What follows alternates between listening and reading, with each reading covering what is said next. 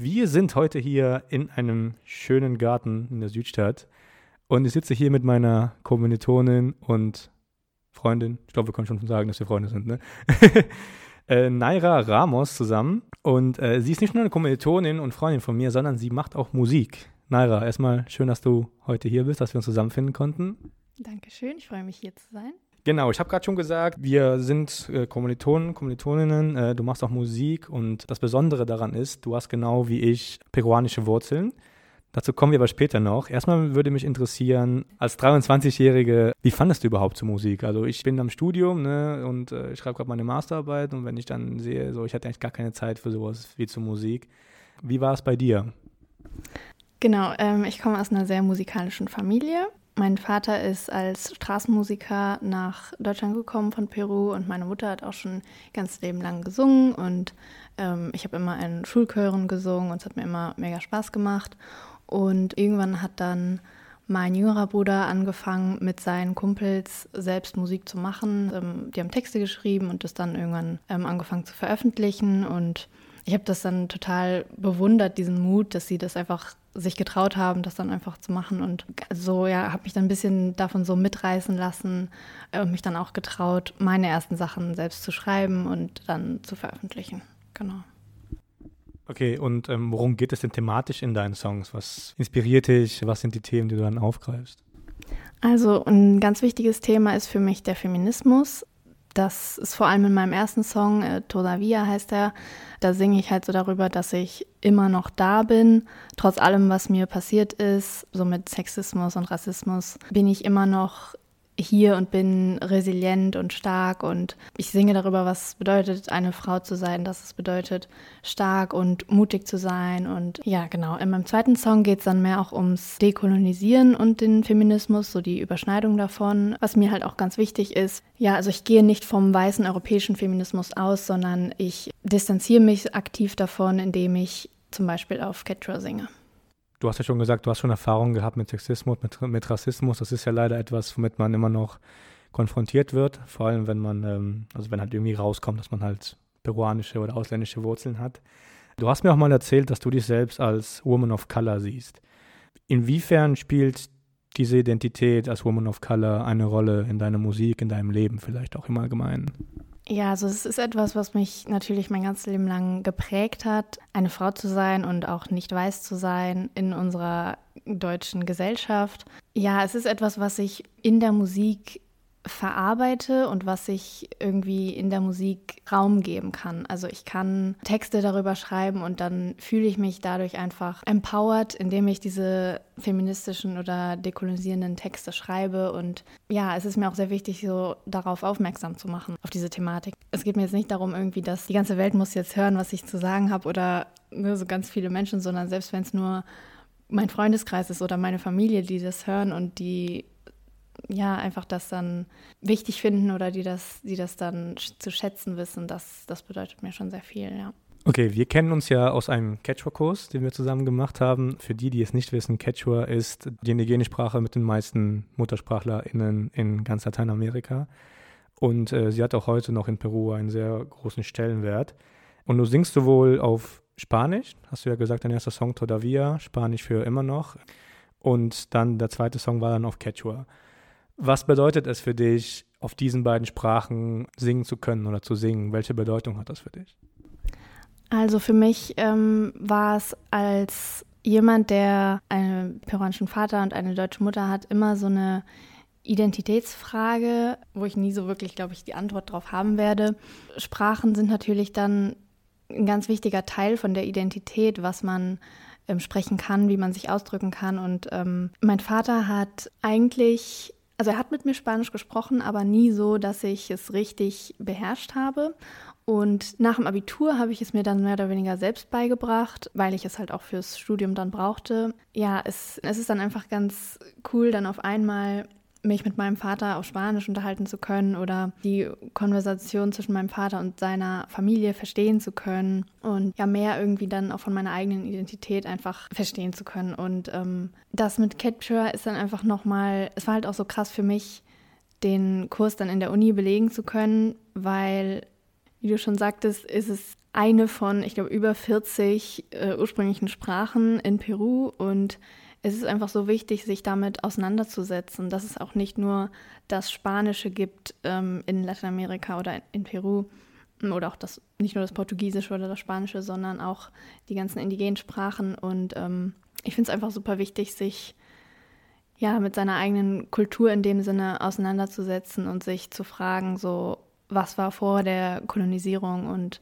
ja, ich habe auch schon mittlerweile Zuspruch von meiner peruanischen Familie bekommen, für die Quechua-Texte auch. Und das bedeutet mir halt total viel, das zu sehen, dass, dass sie sich vielleicht dadurch auch irgendwie gehört fühlen und repräsentiert fühlen. Und das, das freut mich auf jeden Fall sehr, genau.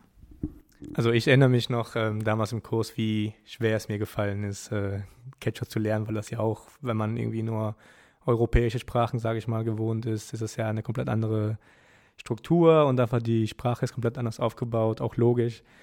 Ähm, was mich interessieren würde, wäre, wie ist denn so dein Prozess, sage ich mal? Also suchst du dir irgendwie ein Thema raus oder fängst du einfach an, drauf loszuschreiben und dann musst du auch irgendwie den Text noch übersetzen? Äh, schreibst du direkt auf Quechua oder auf Spanisch oder schreibst du erstmal auf Deutsch und übersetzt dann den Text? Also wie kann man sich das vorstellen? Wie sind deine ersten beiden Songs äh, dann zum Beispiel entstanden? Ich habe erstmal mit den ähm, Beats und den, den Melodien angefangen, weil man die sich ja auf YouTube zum Beispiel leicht einfach gute Sachen finden kann und habe dann darauf überlegt, was für Melodien dazu passen würden.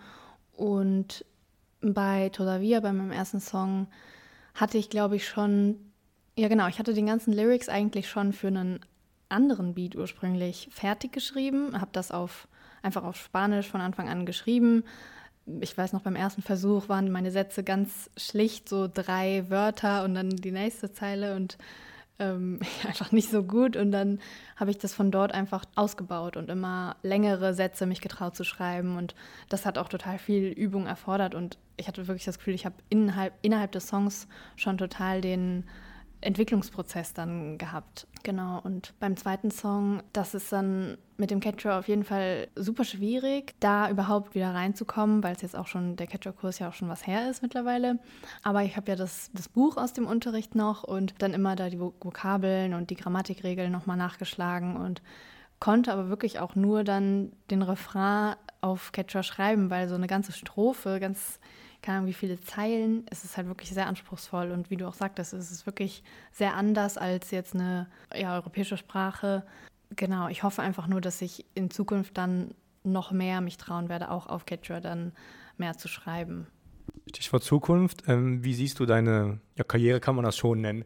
Die hat ja gerade erst angefangen in Zukunft. Also wirst du bei dieser Mischung bleiben? Quechua, Spanisch, kommen eventuell noch Sprachen dazu, andere indigene Sprachen? Kannst du dir eventuell sogar vorstellen, das Spanische als Kolonialsprache, sage ich mal, irgendwann zu droppen, eventuell auch mal auf Englisch oder Deutsch zu singen? Oder hast du dir da noch keine Gedanken drum gemacht? Also ich kann mir auch immer noch gut vorstellen, weiter auch Songs vielleicht sogar nur auf Spanisch auch zu schreiben, aber mit dem Catcher will ich auf jeden Fall weitermachen, weil, wie gesagt, mir das sehr viel persönlich einfach bedeutet. Englisch und Deutsch weiß ich nicht. Also mir persönlich gefallen deutsche, oder do, gefällt mir deutsche Musik generell nicht so. Ähm, deshalb habe ich jetzt auch nicht so das Verlangen, auf Deutsch zu schreiben. Aber dann wiederum, wer weiß, vielleicht habe ich dann doch irgendwann mal Lust, was zu probieren auf Deutsch. Das würde ich jetzt auch nicht komplett ausschließen.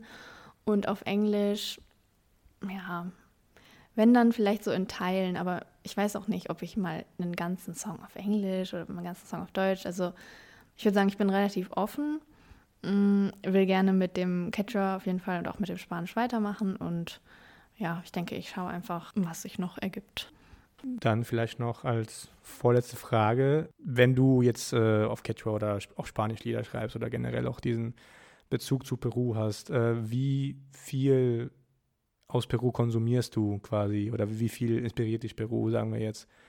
Hörst du peruanische Musik, die dich dann inspiriert oder ähm, informierst du dich über die jetzige Situation, politisch, sozial ähm, und gehst auf peruanische Probleme ein oder betrachtest du das quasi aus der Perspektive hier aus Deutschland heraus?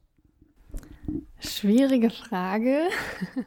Ich kann dazu sagen, dass ich über eine ähm, peruanische Sängerin meine Bachelorarbeit geschrieben habe und da mich auch noch viel auseinandergesetzt habe mit den Problemen, die, also die sie behandelt in ihren Songs, wo es halt auch um Peru geht vor allem. Es ist schon etwas, was mich auf jeden Fall, ja, mich, mich irgendwie immer begleitet natürlich durch meinen Vater. Ist, die Kultur ist in meinem Leben auch einfach sehr wichtig und präsent, würde ich sagen. Und woran ich auch denke, ist, dass meine Oma, also die Mutter meines Vaters, ähm, sie war auch Sängerin und hat peruanische Musik richtig gern und richtig schön und viel und ja, richtig toll einfach gesungen. Und für mich ist das immer so, ja, etwas, wo ich mir so denke, ich hoffe, dass mein Vater das sieht oder das hört, dass ich davon auch sehr viel Inspiration nehme.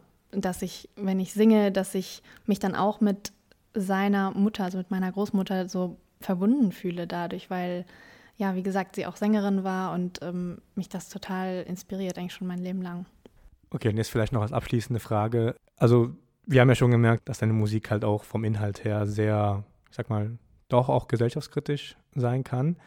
Ist das etwas, was du dir auch äh, immer vorgenommen hast? Und verfolgst du ein bestimmtes Ziel damit? Oder willst du einfach nur sagen, okay, ich nutze meine Stimme dafür? Oder sagst du einfach nur, ähm, ich mache das so gesellschaftskritisch, weil es halt einfach äh, weil ich das wichtig finde. Oder also quasi die Frage, wie viel Spaß ist in der Musik drin und wie viel auch quasi so eine Mission, die du dir selbst gesetzt hast, die du auch erfüllen möchtest? Also für mich ist es schon sehr wichtig, diesen gesellschaftskritischen Teil und vor allem den ja, feministischen und dekolonisierenden Teil da einzubringen. Ich kann mir aber auch vorstellen, dass ich irgendwann mal vielleicht einen Song schreibe über irgendwas, was mich persönlich einfach, also was unabhängig davon, was mich beschäftigt ähm, oder irgendwas anderes, was mich vielleicht mal inspirieren wird. Mm, jetzt gerade ist es aber einfach so, dass mich das total empowert, auch diesen Raum mir zu nehmen. Vor allem, weil ich auch andere Leute in der Musikszene kenne und das sind eigentlich fast alles Männer und die nehmen sich auch den Raum.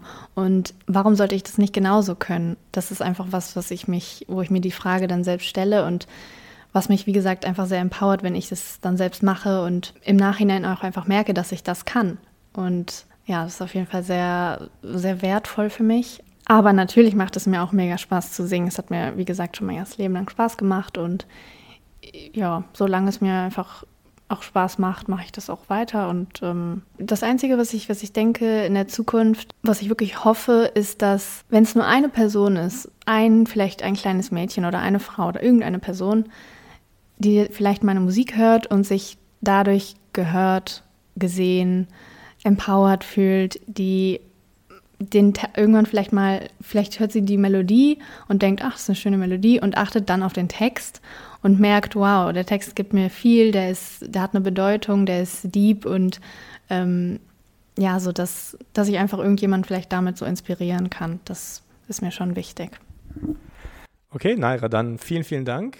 Und genau, also wir sind auf jeden Fall sehr gespannt, wie sich deine Karriere in Zukunft noch entwickelt, auf was für Sprachen du noch Lieder rausbringst und welche Themen du noch anschneiden wirst. Magst du unsere Zuhörer und Zuhörerinnen eventuell noch verabschieden auf Spanisch oder wenn es geht, sogar auf Quechua vielleicht? Also auf Quechua kann ich Tubanan Chicama sagen. Ähm, und ich wollte noch Danke sagen dafür, dass ich hier sein durfte und dass ich das Interview machen durfte.